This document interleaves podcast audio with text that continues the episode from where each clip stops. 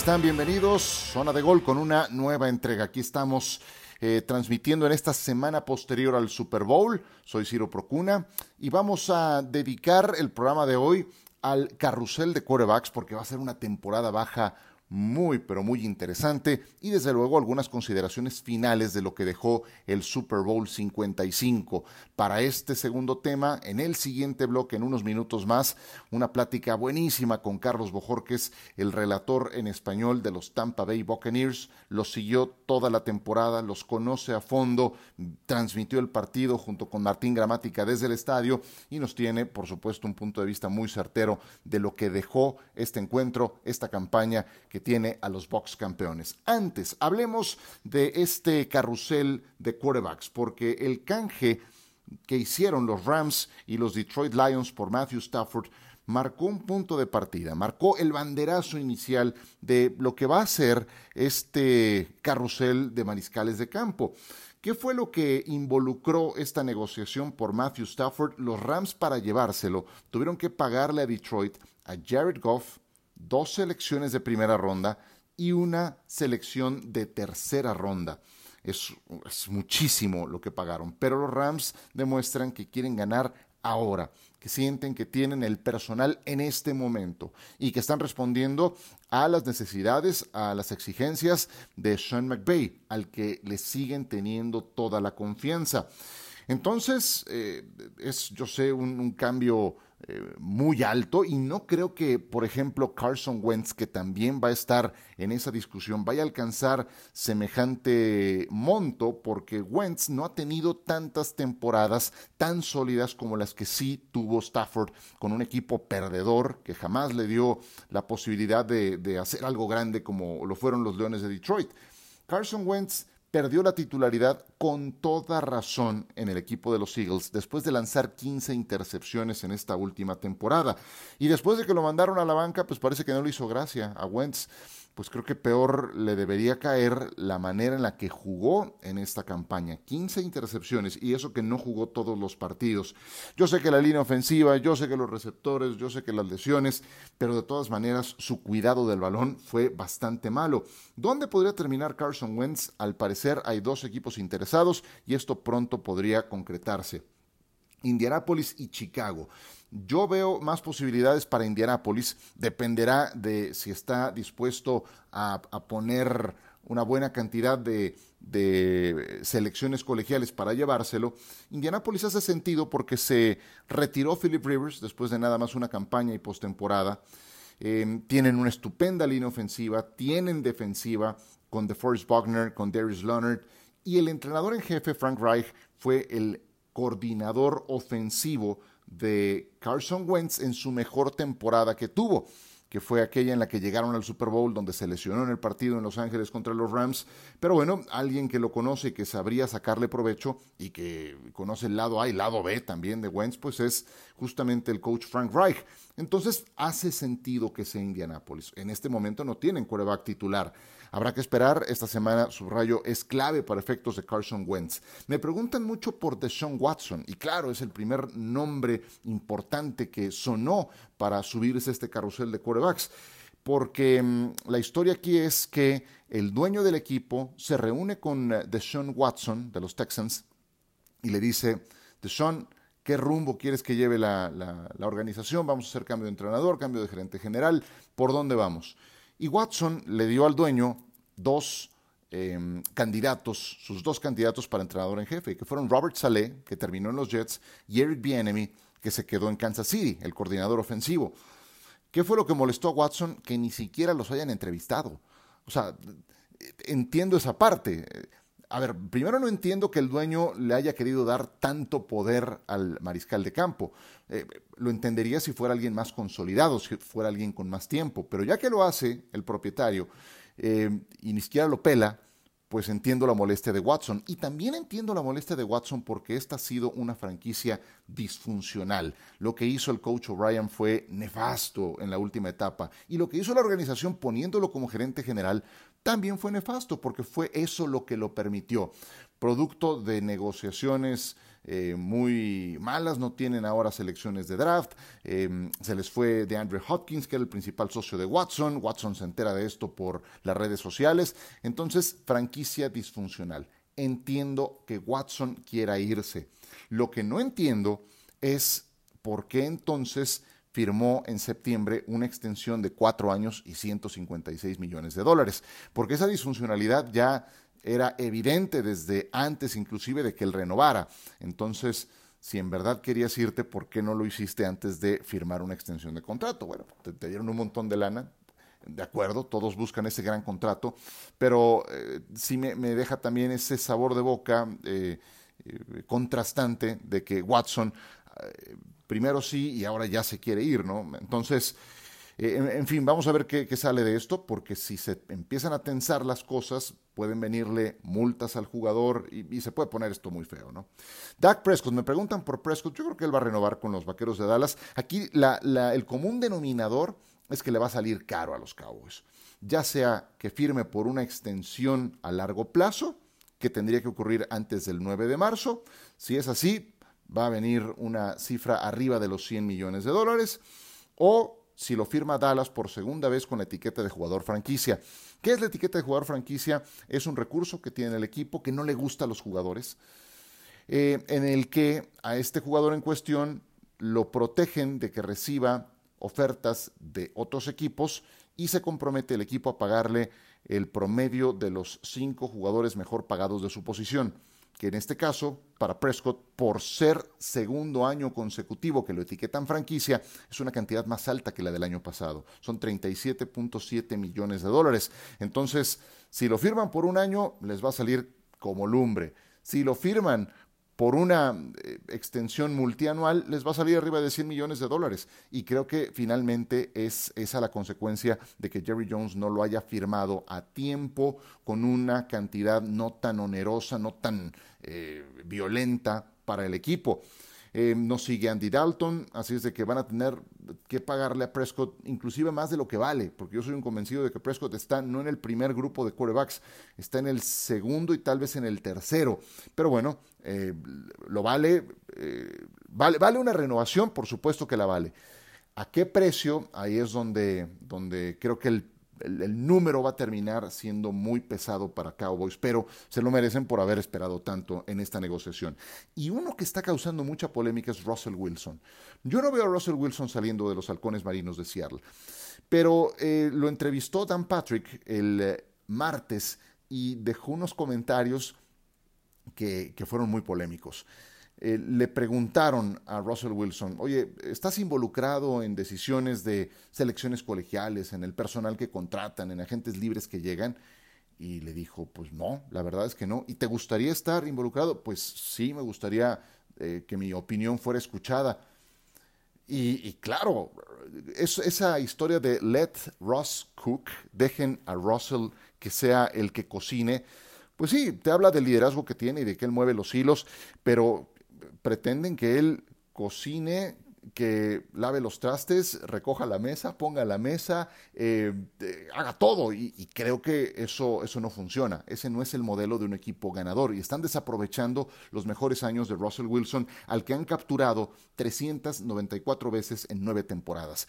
Y en una organización donde las selecciones colegiales que han escogido han sido muy erráticas en muchos casos. Las altas selecciones de Seattle no han funcionado le pregunta a Patrick en otro momento si se trataba de, silenciar las críticas. Russell Wilson, que siempre termina las entrevistas diciendo, vamos Seahawks, eh, le pregunta, oye, pero ¿estarías disponible para cambiar de equipo? Su respuesta es, la verdad, no sé si estoy, si estoy disponible o no.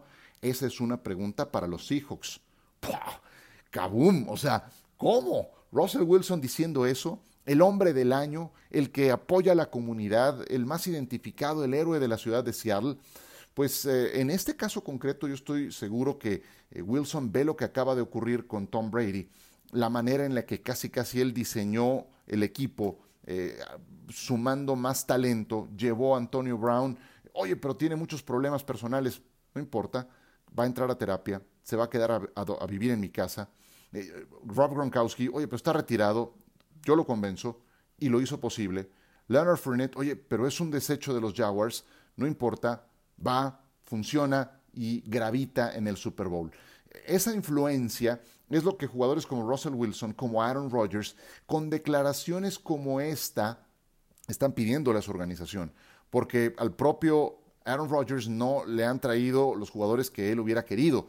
Y está claro que estos mariscales de campo, que son muy queridos, que son los ídolos, pues no tienen mayor poder de decisión en cuanto al personal que traen y entiendo que eso es lo que buscan. Pero sí, me llamó mucho la atención que Russell Wilson haya dicho esto. No creo que vayan a, a, cambiarlo, no, creo que vaya a salir, que es un deseo personal. Lo que quiere es tener más influencia, tener más peso en la toma de decisiones de este equipo.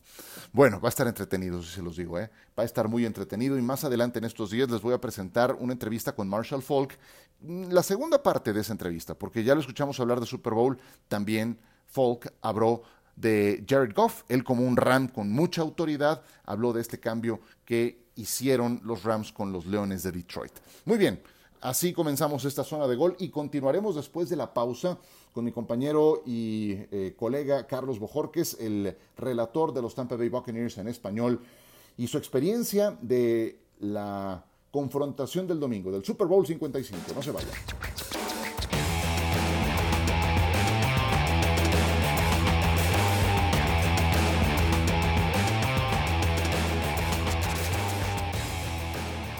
Continuamos en zona de gol y tengo de nueva cuenta el gusto de saludar a mi colega Carlos Bojorques. Carlos es la voz en español de los Tampa Bay Buccaneers y me puedo imaginar lo feliz que debe de estar con una sonrisa de oreja a oreja después de lo que vivió en el Super Bowl 55. Carlos, bienvenido a este podcast de nueva cuenta. ¿Cómo estás?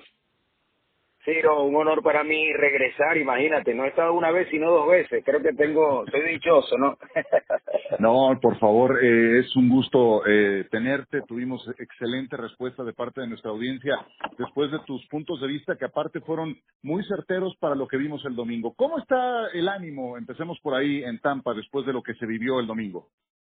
No, el ánimo es espectacular, ahora lo han, la han denominado la ciudad Tampa Bay porque bueno, por el caso de los Rays, por el caso de los Lightning en la NHL y ahora eh, el caso de, los Bucks de la NFL, ¿no? Eh, realmente fue un domingo, bueno, para Tampa fue espectacular. Sé que muchas personas decían, bueno, pero es que el partido tal vez no era lo que se esperaba de reñido, ¿no? Sobre todo el final, ya estaba de alguna manera claro en el último cuarto que podía pasar ya después, digamos, sabiendo la, la, las cualidades de, de Patrick Mahomes, pero ya después cuando te restaban más o menos ocho minutos ya la gente decía, parece inclusive para Mahomes es realmente imposible poder remontar de alguna forma el partido. La ciudad muy contenta, pero contenida, ¿no? Esa emoción de alguna forma se ha mantenido contenida en muchas áreas porque no ha habido una celebración como la que normalmente se tiene por razones obvias por, por el COVID. Hoy no caben de gusto, pero venían de 12 temporadas perdedoras. ¿Qué tan contrastante es eso que respiras en el ambiente un día como hoy a como eran temporadas anteriores en que pues estaban en otros menesteres a estas alturas? A estas alturas, Ciro, yo te podría decir que el año pasado, para, para hacer, digamos, lo más reciente, ¿no? La, temporada, al final de la temporada de 2019, en estos momentos no sabías ni siquiera a dónde se podía dirigir el barco, porque no, no veías liderazgo, no veías, tú decías, pero bueno, ¿qué va a pasar esta próxima temporada? ¿Dónde vamos a ir? y era así el espíritu, un espíritu, bueno, vamos a ver qué pasa en el draft, vamos a ver qué aparece y bueno, que sea lo que Dios quiera. Pero realmente, luego de esta temporada, todo el mundo ahora lo que está es pensando cuántos, cómo van a ser, porque Bruce ha dicho que quiere que todos regresen, que el grupo completo regrese, cómo van a ser eh, en la oficina para todos los agentes libres y ese tope salarial que baja un poquitito esta temporada, lo sabemos, lo dijo la NFL, para, para ajustar todo esto y que por lo menos el 95, el 96, el 97% del grupo puede estar junto eh, esta próxima temporada que viene, en la que estoy seguro que Tom Brady eh, no solamente, insisto, no tiene su, su trabajo en la cancha, sino fuera de él, y en esta reorganización, vamos a llamarlo de alguna forma, de los sueldos, eh, de los pagos, va a, a incluir mucho porque estoy, estoy seguro que más de uno, si vino la campaña pasada pensando en el Super Bowl, va a decir, ¿y por qué esta no? volver a acomodar mi sueldo aspirando a un, posible a un regreso a la postemporada, ¿por qué no? Por supuesto. Hablas de una palabra que es clave, liderazgo. Sin liderazgo no hay campeonatos y todo equipo que se corona necesita un buque insignia, necesita una cara de la franquicia, que en este caso es el mariscal de campo. Descríbeme el impacto de Tom Brady en ese rubro de liderazgo, no nada más en el campo, sino en todos los niveles de la organización. Eh, te lo puedo decir, Ciro, eh, podríamos comenzar, por ejemplo, con la afición, ¿no? Que es una de las claves fundamentales de las franquicias. Con la firma de Brady, el 17 de marzo del 2020, tres días después, todo lo que son estos abonos o esta compra de, de boletos por todo el año que se hacen, se agotaron. Las líneas de teléfono explotaron la gente confió en Brady desde el mismo momento en que este señor puso la firma en Tampa. Y a partir de allí, cada uno de los jugadores entendió que venía un hombre que es diferente a todo lo que ha habido dentro de esta liga y en muchos aspectos del deporte mundial. Lo hizo Brady desde el principio, lo supo manejar, supo hacer algo que no todos los jugadores y no todos los deportistas pueden. Ese quarterback toma parte en las decisiones del, del, cuerpo técnico e inclusive fuera de la cancha ha sabido dirigir a muchos de estos jugadores, ¿no? Por su longevidad exitosa, por su eh, calidad como ser humano. Miren, miremos lo que hizo con Antonio Brown. tiene un valor increíble, incalculable. Lo que hace con Rob Gronkowski. Hay un comercial, por cierto, muy, muy, muy chistoso que aparecía esta semana en una compañía de, de teléfono. Y, y, y, es que parecía, ¿no? Eh, parece que sea realmente la historia cierta, como que hubo una confusión y termina Gronk viniendo porque porque piensa que Brady le está diciendo otra cosa.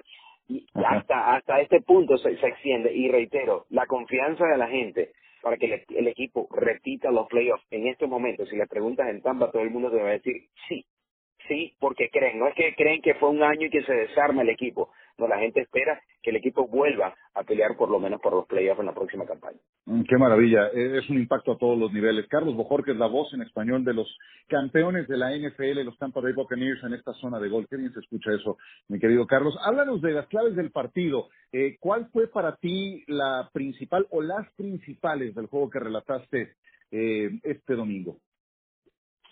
Ciro, eh, realmente la defensa eh, tuvo un papel que tú lo decías, eh, también lo, estaba viendo en tus historias de Instagram, ¿no? El papel de la defensa fundamental. El trabajo que hacía la defensa de Tampa iba a eh, equilibrar el partido o ponerlo hacia un lado o hacia el otro. Lo termina poniendo del lado de Tampa. No le mandaron muchos blitz a Mahomes. no necesitó. Sí. Exacto, no necesitó todo mandar los blitz la debilidad de la línea ofensiva por la baja que tenía, que creo que es una debilidad además de, de, los Chiefs que lo vieron en este partido, eh, porque no porque tengas el backup o porque tengas el número dos de la línea, debería tener tantas fallas el equipo de los Chiefs. Ojo, o sea, los segundos en la línea y hasta el tercero tienen que ser efectivos, porque en el partido no, no siempre el número uno va a estar en todos los etapas. O sea, puedes necesitar ese segundo y ese tercero en momento determinado del partido.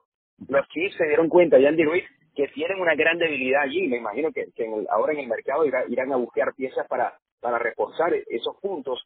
Eh, la, defensa se va encima de Mahón, que es un súper atleta, es un coreback. Cualquier otro coreback, Tampa lo hubiese mandado 10, 15, hasta 20 sacks, la cantidad de veces que se fueron detrás de él. Parecía un, juego, un videojuego, ¿no? El tipo corriendo por todo adelante y, y de pronto sacaba la pelota como si fuese un cerrador de béisbol que lanza por debajo del brazo, una cosa increíble. Eh, y con todo esto, claro, Mahomes termina teniendo tiempo por sus piernas, por la habilidad que tiene con las piernas, pero igual no conseguía los objetivos, Ciro. Lanzaba la pelota, pero ya esos objetivos, como no le habían mandado blitz, estaban todos cubiertos. Y, y, es la defensa de Tampa la que realmente hace lo que tiene que hacer y, saca de las casillas al equipo de, de Kansas, lo, lo, descontroló completamente. Ayer platicábamos justamente en NFL Live que el mejor jugador de Kansas City también fue Patrick Mahomes. No lanzó pase de anotación. Bueno, él sí lanzó dos que tenían sello de anotación y se los puso en las manos a sus receptores. Uno a Tyreek Hill, otro a Darrell Williams. Ninguno de los dos fue capaz de llevarse un pase atrapable en cada uno de esos casos. Pero bien lo dices, sin esa habilidad de Mahomes hubiera sido mucho peor el castigo para el mariscal de campo de Kansas City. Te dejó la, la misma impresión que a mí, Carlos. Ahora, ahora elaboro. Yo no vi a Kansas City conectado yo no vi a Kansas City sincronizado en la misma página como en otros pasajes de la temporada. Yo no sé si lo que pasó con el hijo del coach Andy Reid días antes del partido le impactó a él. Estoy seguro que le habrá quitado el sueño de alguna forma, pero no sé si eso termina por ser eh, también un, factor que gravita en el partido, a diferencia de Tampa Bay, que no nada más estaba conectado para el juego. Para ellos era un partido en casa, como un domingo cualquiera. Estoy de acuerdo contigo, Ciro, absolutamente. Yo creo que Patrick Mahomes tuvo un gran partido. No lanza, no lanza el pase de touchdown, pero eh, no, no, no lo lanza porque eh, no porque no quiere o porque no tiene la habilidad para hacerlo. Pasó todo el partido tratando de salvarse la vida. Es más, hay una, uno de los sacks que le pega Tampa, le caen encima Ondama con su Jason pierre y Shaquille Barrett. Los tres le cayeron encima. Pensé que inclusive en esa jugada, cuando veía la jugada, yo dije, este tipo va a salir de esta jugada con una contusión. Porque la pierna, la pierna izquierda, se dobla la pierna izquierda y le va a dar casi hasta el cuello en esa impresionante y parecía de goma Patrick Mahomes. Se puso de pie, siguió adelante y siguió tratando de buscar el partido. Lo que hizo Patrick Mahomes, como tú estás diciendo, e, es de otro mundo, es de otro planeta. Tuvo más, inclusive más, acumuló más yardas que Brady al final del partido. Impresionante. Y el resto, y el resto del grupo, sí, como tú dices, no sé si les habrá influenciado eh, terriblemente, pues no, muy triste la situación con el hijo de, de, de Andy Reid. Ojalá que, por supuesto, que, se recupere y que todo quede muy bien. Martín Gramática, Ciro, discúlpame que, te, que te interrumpa todavía. No, no, no, por favor. Me decía algo, porque yo le preguntaba en la previa, Martín, tú has estado aquí y lo has ganado. ¿Qué hay de diferente? ¿Cómo es el día del Super Bowl? Y él decía, no importa todo lo que tú hayas hecho durante toda la temporada, a quién le hayas ganado. El día del Super Bowl es el día en el que tú tienes que, todo tiene que salir como es. Aquí tienes que despertarte bien, tienes que comer bien, tienes que bañarte bien, tienes que hacer el calentamiento correcto y evidentemente no fue el día de los chicos.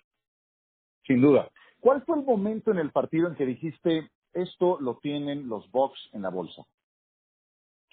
Eh, yo podría decir que la captura que hace Antoine Winfield, cuando te queda con esa pelota que queda brincando en el aire porque esos son los momentos que definieron la temporada de Tampa, Ciro. Momentos como ese, momentos como ese, cuando la defensa toma la pelota, cuando le hace el, turnover, cuando se quedan con esas situaciones, le, le, restan una pelota al equipo contrario, sobre todo con quarterbacks importantes, eh, decisivos, con, con quarterbacks que, que marcan la diferencia, como el caso de, de, Drew Brees, como Aaron Rodgers. Cuando han hecho ese tipo de acciones, tú dices, chao, esto aquí, esta gente no está, no está esto no está no están inventando, o sea, esto están conectados y están listos para, para lo que les venga. Cuando yo vi esa, esa captura de Anton Winfield, yo dije, bueno, por supuesto, no lo decía al aire, ¿no? Eh, lo quería decir, pero honestamente, claro, tenía que quedarme, pero pero en ese momento dije, wow, esto es, esto es en serio. Esto es en serio. Eh, personalmente, te diría que después de dos cuartos, yo dije, en cualquier momento despiertan los Chiefs, porque lo he visto en otras oportunidades, pero cuando viene el tercer cuarto, que ese momento no llegaba, y pasaba el tiempo y los Buccaneers seguían por la misma, por el mismo rumbo. Estaba muy claro que, que estaban los dados echados. Eh, por último, mi querido Carlos, ya hace un momento eh, planteabas algunos de los elementos en los que habrá que estar pendientes. Eh, son tiempos de agencia libre en la NFL. Es muchas veces difícil mantener los núcleos de los equipos campeones, pero ¿qué tan difícil le va a resultar a Tampa Bay? ¿Dónde pones el acento? ¿Dónde están las grandes interrogantes? Eh, las interrogantes vienen con, eh, por ejemplo, Ondama Consol, por cierto, agente libre, eh, Jason Pierre-Paul, Chris Chaplin, eh, son nombres que eh, ya estoy seguro que están sobre la mesa para reestructurar, ¿no? El mismo Donovan Smith dentro de la línea ofensiva, eh, el mismo Leonard Fournette, Antonio Brown, porque firmaron por un año con Tampa. El mismo Antonio firmó, fue prácticamente un regalo para Tampa. Eh, no creo que Gronk sea un problema. El mismo Mike Evans ha dicho, estoy dispuesto a eh, reordenar mi contrato, a rehacerlo, porque quiero que mucha gente se quede. Estoy seguro que Brady va a liderar también esa reorganización de sueldos, porque está disfrutando mucho estar en Tampa, Chile. Está disfrutando mucho, eh, está libre de esa, de esa presión, eh, bueno, que le ha pido a Belichick, le ha funcionado, por supuesto, en su forma de ser coach, uno de los mejores en la historia de la liga eh, pero la forma que lo está llevando el coach papá, abuelo, Bruce Arians. Esa forma de, abuelo, papá, tú sabes lo que, a lo que me refiero, lo está respetando mucho Brady y, y yo creo que, que él sabe que, que hay mucho más, que, que, que hay mucho más para seguir haciendo. Estoy seguro que así como él ha liderado el equipo en muchos aspectos, lo va a liderar en el tema de la reorganización de los sueldos, de su sueldo, eh, pensando en que muchas de estas grandes figuras eh, puedan mantenerse dentro de la cuadra de los dos. Pues Carlos, nos ha dado mucho gusto tenerte en este espacio, no nada más en eh, la previa, también con el objetivo cumplido. Enhorabuena, eres parte de la organización de los Tampa Bay Buccaneers y por eso te enviamos un abrazo a la distancia que hacemos extensivo al querido y admirado Martín Gramática. Felicidades. ¿Dónde te puede seguir la gente? No, me pueden seguir en arroba, yo soy Carlos que soy realmente mucho más activo en, Instagram que, que, que en Twitter y en Facebook, porque entre tantas redes sociales bueno, uno a veces tiene que escoger una en la que se enfoque claro, claro. hay que dedicarle bastante tiempo. No, Ciro, realmente te agradezco muchísimo, me honra eh, que me invites, me siento realmente complacido de poder estar en tu espacio, compartir con todos tus seguidores. Eh, y desde ya te digo que aunque no pudiste venir por el tema de la pandemia a Tampa, eh, te tenemos una flip card, una de esas tarjetas que nos dan cuando, cuando vamos a las transmisiones, tú las conoces muy bien. Eh, te la tenemos acá, recuerdo del Super Bowl 55 en nuestra hermosa Bahía que además eh, está muy contenta, muy agradecida, tienes muchos seguidores aquí también, tú lo sabes, en toda parte del mundo. Eh, y bueno, siempre son bienvenidos acá a Tampa y esperemos a ver qué pasa. Sigamos manteniéndonos todos sanos porque pudimos con la pandemia y la NFL de este año, la temporada, y estoy seguro que el 2021 va a ser mejor. Enhorabuena, Carlos, y muchísimas gracias por esos minutos y también por, por ese obsequio que tendremos que ponernos de acuerdo para, para poderlo intercambiar. Un abrazo y gracias. A ustedes, cuídense mucho y reciban un gran abrazo. Carlos Bojorquez, la voz en español de los campeones de la NFL, los Tampa Bay Buccaneers. Nosotros seguimos.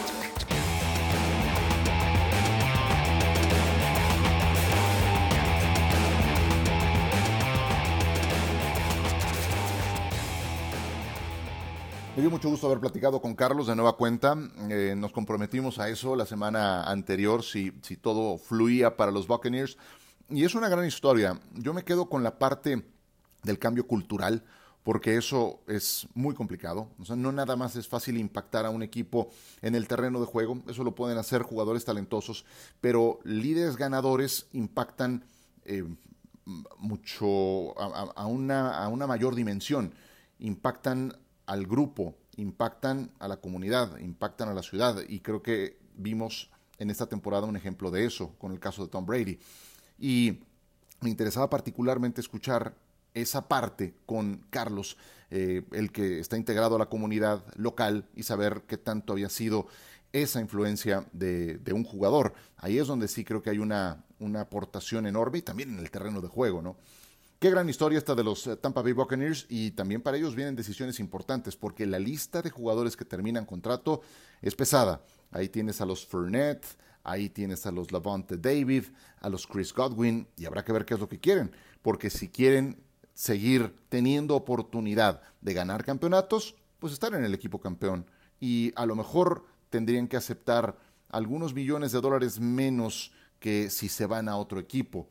Si eligen el gran contrato, pues a lo mejor cambian de equipo, pero no tienen tantas posibilidades de ser campeones. Es eh, uno de los grandes temas para esta temporada baja. Bueno, terminamos esta zona de gol. Gracias por descargarla. Aquí nos estamos escuchando y la próxima vez que estemos en este programa les voy a presentar, como decía, la segunda mitad de la entrevista con Marshall Falk. Tienen que escuchar cómo habló Falk de Jared Goff el que fuera quarterback de los Rams y por qué se dio este cambio por Matthew Stafford. Por ahora, aquí la dejamos. Gracias y que la pasen muy bien.